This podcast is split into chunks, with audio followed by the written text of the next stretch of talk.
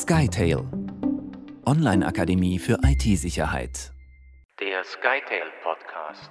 Herzlich willkommen zu unserem 40. SkyTail Podcast, bei dem sich wie gewohnt alles um die IT-Sicherheit und die Sicherheit im Netz dreht und darum, was Sie selber tun können, um sich vor Angriffen und Fallen zu schützen. Heute sprechen wir über aktuelle Betrugswarnungen von Polizei und Verbraucherzentralen, über neue Maschen bei der Ransomware, über Filmaufnahmen aus Katzenfutterautomaten und über falsche Auftragsmörder im Darknet.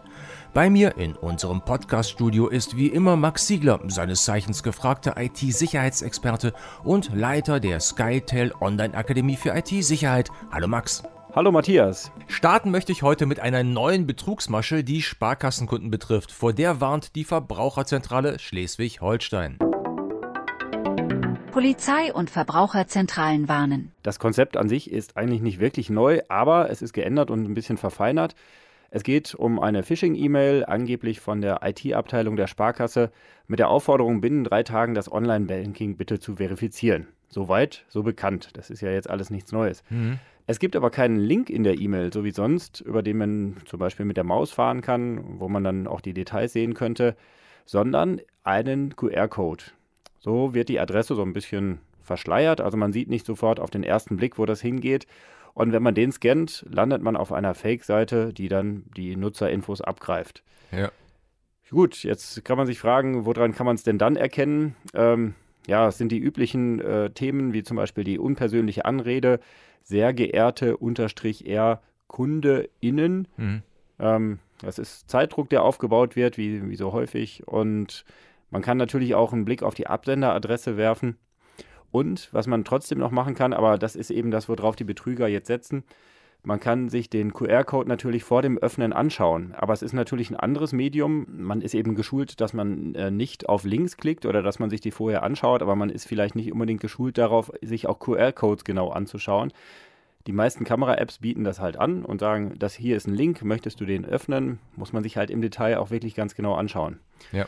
Und zu guter Letzt, ich meine, Sparkassen und Banken verschicken einfach keine derartigen Mails, also nicht unbedingt draufklicken und nicht äh, drauf reinfallen.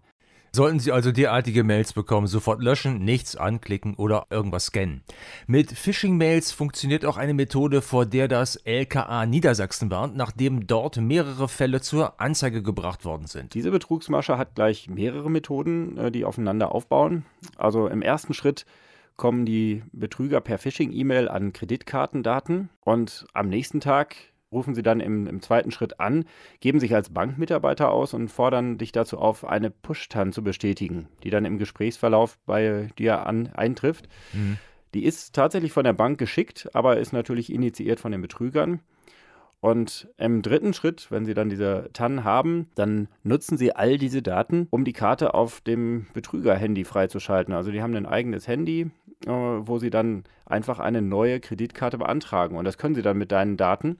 Mhm. Und dann können Sie im letzten Schritt ohne weitere Pins, TANs oder auch äh, physische Kreditkarte per NFC also Near Field Communication, diese drahtlose Bezahlweise, die man auch von vielen Karten jetzt kennt, können Sie dann mit Ihrem eigenen Handy bezahlen über dein Kreditkartenkonto. Mhm. So lange, bis dir als Opfer die ersten Abrechnungen ins Haus flattern. Ja, das ist mir das Blöde. Bei Kreditkarten, man merkt es nicht sofort. Da muss man also wirklich jeden Monat mal drauf gucken, was passiert. In diesem Fall auch wirklich mal öfter drauf gucken. Vielleicht mal alle paar Tage schauen, ob da irgendwas Komisches ist auf, der, äh, auf, auf dem Kreditkartenkonto. Ja, einige Apps bieten ja auch an, dass man äh, dann direkt bei jeder Zahlung eine Info bekommt. Mhm. Äh, zumindest so eine kleine Push-Nachricht. Und damit könnte man es dann zumindest mal erkennen. Sollte man machen, bevor es vier- oder fünfstellig wird. Und auch hier gilt wie immer, keine Links an anklicken, am Telefon keine Tanz oder andere sensible Daten nennen. Und Banken und Sparkassen fragen auch hier nie danach, also nach Tanz oder so. Wer trotzdem darauf reingefallen ist, sofort die Bank anrufen, sperren lassen und auch Anzeige erstatten. Das hat auch eine 23-Jährige aus Gelsenkirchen gemacht. Die hat nämlich festgestellt, dass Ton- und Videoaufnahmen aus ihrer Wohnung auf Instagram aufgetaucht sind und die sind auf recht merkwürdige Art und Weise entstanden. Ja, die Aufnahmen wurden mit einer Kamera gemacht die in einem Futterautomaten für Katzen eingebaut war. Also warum man auch immer sowas wirklich brauchen sollte. ähm, der Unbekannte hatte sich dann in das WLAN der Frau gehängt und unbefugt diese Aufnahmen gemacht. Ja. Die hat er bei Instagram online gestellt und drohte der Frau weitere Aufnahmen zu veröffentlichen. ja, die Arme erstattete dann Strafanzeige wegen Verletzung der Vertraulichkeit des Wortes. Um welches Gerät es sich ganz genau gehandelt hat, wollte die Polizei nicht sagen. Na klar, um dann vielleicht auch Nachahmer nicht auch noch zu ermutigen, sowas ähnliches noch zu tun. Aber da sieht man mal wieder, wie wichtig es ist, das private WLAN jetzt äh, vor dem Zugriff durch Unbefugte zu schützen. Äh, wie mache ich das am besten, Max? Das Wichtigste ist eigentlich, dass man ein gutes Passwort nutzt und das vielleicht zwischenzeitlich auch mal ändert. Also insbesondere, wenn man das vielleicht mal jemandem in die Hand gegeben hat, äh, als Gastzugang oder was auch immer. Mhm. Und falls möglich, also wenn man solche IoT-Geräte nutzt, was ja einfach immer mehr wird heutzutage, irgendwelche Kameras oder ähm, sonstige Überwachungsgeräte oder Amazon Echo oder was auch immer, ähm, dass man versucht, solche Geräte in so eine Art Gast-WLAN zu hängen. Also viele hm. Router bieten das heutzutage auch an, dass sie einfach ein getrenntes WLAN haben, was dann nicht mit dem internen WLAN verbunden ist. Ganz aktuell ist eine Betrugsmasche, die es auf Telekom Magenta-Kunden abgesehen hat. Hier bekommen die Kunden eine SMS, angeblich im äh, letzten Jahr zu viele Gebühren für ihren Magenta-Tarif abgebucht wurden oder gezahlt wurden. Mhm. Und deshalb sollen sie über einen angefügten Link eine Erstattung beantragen. Ja, ist ja schon irgendwie eine interessante Idee. über diesen Link kommt man dann natürlich auf eine Fake-Telekom-Magenta-Seite. Äh, die fragt dann nochmal persönliche Daten und die IBAN ab. Und klar, diese Daten werden dann von den Betrügern gesammelt und verkauft. Damit können die dann unter anderem Bestellungen im Internet aufgeben, also Identitätsdiebstahl ganz klassischer Art und Weise.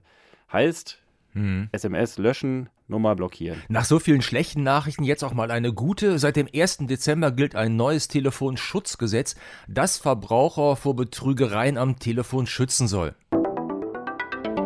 Das neue Telefonschutzgesetz. Das soll unter anderem gegen ID-Spoofing helfen. Also das ist, äh, wir haben da ja schon häufiger drüber gesprochen, das ist diese Sache, wo man Scheinanrufe unter der 110 äh, tätigen kann, also wo man einfach die Absenderrufnummer fälschen kann. Und bisher konnte man in solchen Fällen nur die Rufnummernabschaltung beantragen, was jetzt bei der 110 wenig Sinn macht und was auch sonst häufig leider den Falschen getroffen hat. Mhm. Jetzt müssen äh, Netzbetreiber dafür sorgen, dass Anrufe von solchen Nummern, wie zum Beispiel der 110 oder 112, einfach nicht mehr durchgestellt werden. Mhm. Auch kostenintensive Sonderrufnummer, also wo es dann beliebig hoch äh, in den mhm. Tarif gehen kann, beliebig hoch teuer werden kann, die dürfen dann auch nicht mehr verbunden werden. Das soll Betrügern am Ende das Leben schwerer machen. Das sind die 0900er Nummern, ne? Beispielsweise, genau.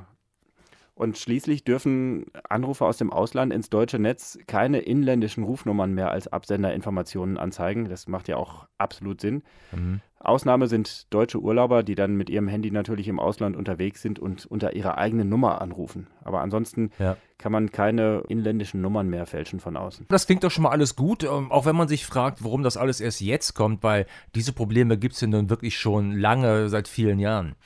Anderes Thema, in den letzten Wochen hatten wir immer wieder über das Update der TI-Konnektoren berichtet. Erst sollten sämtliche Spezialrouter, mit denen sich die Arztpraxen mit der Telematikinfrastruktur verbinden, äh, um mit den Krankenkassen Gesundheitsdaten auszutauschen, komplett ausgetauscht werden, weil die Sicherheitszertifikate der Konnektoren abgelaufen waren, was bei 130.000 Routern ungefähr 400 Millionen Euro gekostet hätte.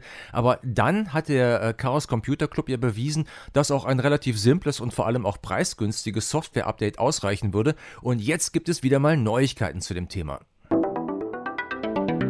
Neues von den TI-Konnektoren. Ja, die TI-Konnektoren bekommen jetzt tatsächlich ein Software-Update und dürfen damit auch weiter eingesetzt werden. Hurra. Das hat jetzt die Gematik äh, angekündigt, die die Telematikinfrastruktur, also dieses TI, verantwortet. Die Grundlage für dieses Patch-Update sind die aktualisierten Spezifikationen für die TI-Konnektoren, die dann auch eine Laufzeitverlängerung von weiteren drei Jahren beinhalten. Und das BSI hatte zuvor auch schon dieser Laufzeitverlängerung per Software-Update prinzipiell zugestimmt. Also es sind wirklich auch gute Nachrichten. Und was ist in drei Jahren? Haben wir dann dasselbe Theater wieder? Ab 2025 soll ja die TI 2.0 kommen. Dann würden die Konnektoren tatsächlich überflüssig. Ja. Aber gut, bei dem Tempo der Digitalisierung aktuell würde ich da vielleicht noch ein kleines Fragezeichen an diesen Termin machen. Ja, eher ein dickes Fragezeichen. Äh, übrigens hat der ursprünglich geplante Austausch der Geräte womöglich jetzt auch noch ein gerichtliches Nachspiel, weil sieben kassenärztliche Vereinigungen haben in Bezug darauf beim Spitzenverband der gesetzlichen Krankenkassen GKV eine Anzeige wegen zweckwidriger Verwendung von Mitteln der gesetzlichen Krankenversicherung eingereicht. Und schon der Chaos Computer Club hatte im Oktober ja vermutet, dass sich, äh, Zitat, ein Kartell durch strategische Inkompetenz eine goldene Nase verdienen will. Zitat Ende. Ein weiteres großes Thema in den letzten Wochen waren nicht nur bei uns die Angriffe auf die kritische Infrastruktur, kurz Kritis. Äh, wer mit dem Begriff jetzt nichts anfangen kann, dem empfehle ich unseren Podcast 38, wo wir alle diesbezüglichen Fragen dazu ausgiebig erörtert hatten. Den Link finden Sie in der Beschreibung dieses Podcasts. Da hatten wir auch prophezeit, dass die Zahl der Attacken da zukünftig stark zunehmen wird und wir haben damit recht behalten, wie die jüngsten Ereignisse beweisen. So hat es gleich mehrere Angriffe auf Kliniken gegeben. Kliniken unter Hackerbeschuss. Zum Beispiel in Versailles, also in der Nähe von Paris, wo nach einer Cyberattacke Operationen abgesagt und Patienten verlegt werden mussten. Mhm.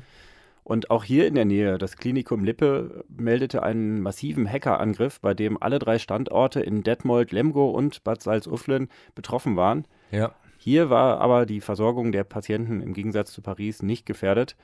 Aber durch die umgehende Trennung von allen externen Netzen nach der Attacke konnten wirklich auch weitere Schäden verhindert werden. Ja. Da hat man wohl mit den Erpressern verhandelt und am Ende die notwendigen Daten zur Entschlüsselung erhalten, also möglicherweise. Aber ob da jetzt wirklich ein Lösegeld gezahlt worden ist, ist nicht offiziell bekannt geworden. Mhm.